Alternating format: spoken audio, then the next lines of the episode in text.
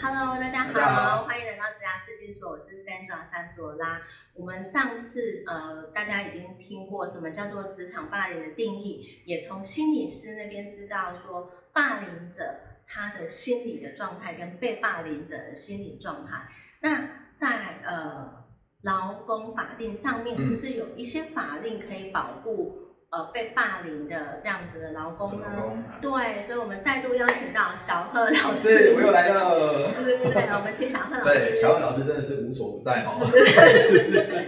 好，那那个今今天的这个这个题目呢，哈，我们是要谈一下职场霸凌啊，哈。那其实职场霸凌这四个字，哈，你回归到劳动法令里面啊，它其实出现在，好，这个我真的要看一下小抄，因为这个不好背哦，叫做执行职务遭受不法侵害预防指引。意思就是什么呢？所谓的职场霸凌，它就是你执行职务期间遭受到不法侵害。那所谓的不法侵害，一般主要是四种啊。第一种就是言语上，言语上对，就是你言语上有被叫做不法侵害，就是霸凌嘛，对，例如说。我有听朋友讲是说，在南部有一个工厂，厂长直接跟员工说：“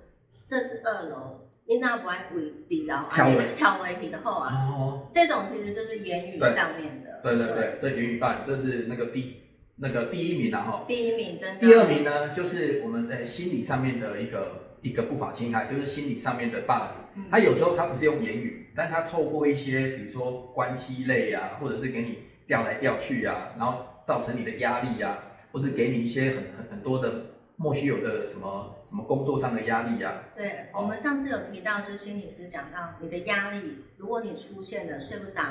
头痛、不想去上班，其实 这个，糟糕，那小贺老师要。所以其实这个就是代表你的工作环境可能造成你一个比较大的压力的，这是造成心理上的压力。心理上面的压力，对，好，这是第二名，然后第三名呢就是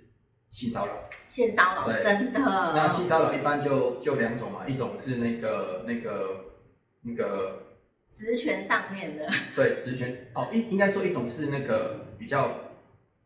恶言相，就是那个恶性的，然后另外一种是交换式的。哦，对对对，那个所谓的那个恶性的，那就是攻击嘛，就是那所谓的那个，就是透过性骚扰做做一个攻击。啊，另外一种呢，它是透过性骚扰，但是它不是攻击，它是跟你做一个交换。比如说你只要跟我出去怎么样，然后你就可以升迁出差之类的。对对对，那这种其实这种也算，这也是性骚扰。嗯，对对对，哎，那这是第三个，那第四个呢，就是最直接的肢体肢体霸凌，就是动手动脚这样子哦。嗯好，那这个叫做在执行职务期间哦，遭受到不法侵害哦。那那个其实我们的劳动部啦，它其实有针对这种职场霸凌，它有就是像刚刚小何老师讲，有做了一个预防的指引。那其实简单讲，就是企业哈、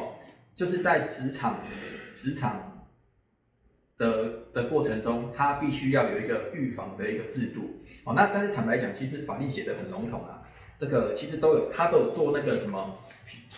其实可以让各位看一下啊，那什么职场不法侵害的那个处置表然后，那这个对于企业的企业主跟企业的人资哦，这个一定要特别注意。其实法令有规范公司有哪些事情要做，但是我以我目前的实务经验，其实蛮多公司都是有遇到的时候再来处理哦。那但至少各位各位企业要做一件事情，就是你要有一个书面声明，就是那个预防职场暴力的一个书面声明，因为这个贴出来啊，就是要让所有的员工都知道，就是公司有在那个预防这件事情，好、啊，如果发生的话会处理这件事情，哎，就是要提醒大家在职场上要有个公告，对对对，不要说哦，就是因为有时候那种所谓的职场霸凌哦，像像刚这一份那个书面声明啊，它上面其实就有提到刚刚讲的那四种主要的职场霸凌的的情形，它就是要提醒呃我们所有的员工哦，包含主管哦，就是说你在周遭如果遇到这种情况呢，你要记得哦，一定要提出申诉。然后呢，相关的主管要做处，哎，公司这边要做处理，对，哎，那因为这个如果没有处理好的话，员工是可以跟那个主管机关申诉，那主管机关就会来介入了解。介入了解的话，公司会有相关的罚款事项，搞不好还有相相关的一些法律责任，这个会比较还比较麻烦一点。或者是说，呃，员工也可能会是因为这样的一个工作环境就离开这个公司了。我就有遇过一个女生，嗯。她是工程师，我问她你为什么要离职呢？她就说因为她的同事常常会摸她，她觉得她被骚扰了，嗯嗯那她就觉得说那这样的工作环境就不要待了，所以她就在换公司这样子。哦，对，好，不过其实这个时候哈，对于刚刚那位员工来讲，其实针对他自己的自由权益啊，嗯，他其实是有几几个申诉的方式的。对第一个哦，当然我们要先其实要做个收证哦，因为这对要个是，保护自自身嘛哈。然后第二个，先寻求内部管道，哦，因为一般的公司哦，其实都应该要有那个我们刚刚讲的那个申诉管对遭受不法侵害的一个申诉管道。嗯如果没有的话，主管机关那边是会采访的哦。嗯好，但是有时候内部管道不是那么畅通的时候，或者是说冷处理，那这个时候你就可以寻求外部的管道，就是当地的劳工局可以去跟劳工局做个申诉，那这个时候就会比较严重因为基本上劳工局对于这种职场霸凌或是什么性骚扰这种情况呢，他都会介入了解，那哎，他应该就会来公司一趟。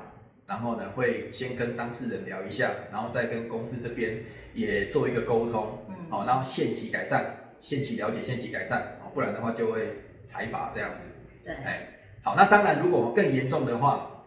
更严重的话，可能就要进入那个诉讼哦，比如说那个职场霸凌，举例啊，你已经那个遭受到那个肢体的一个一个胁迫，对对对，然后你的不管是心理上或或身体上都受受到损害嘛，那你就可以要求那个民事赔偿，那这个就要走入那个诉讼。那通常走入诉讼，公司也会连带会有公司可能就会上报这样子。对，就连带被告了。哎哎嗯，对对对，所以这个其实哈、不管对企业来讲，或是对我们员工来讲，大家对于职场霸凌哦，这个要特别注意一下。对，好哎，那希望今天的劳工法令对各位你们有所帮嗯。助。那多一些知识，其实是多保护大家职场上面的安全这对样子。好，我们今天非常谢谢小贺老师，谢谢，谢谢好拜拜。拜拜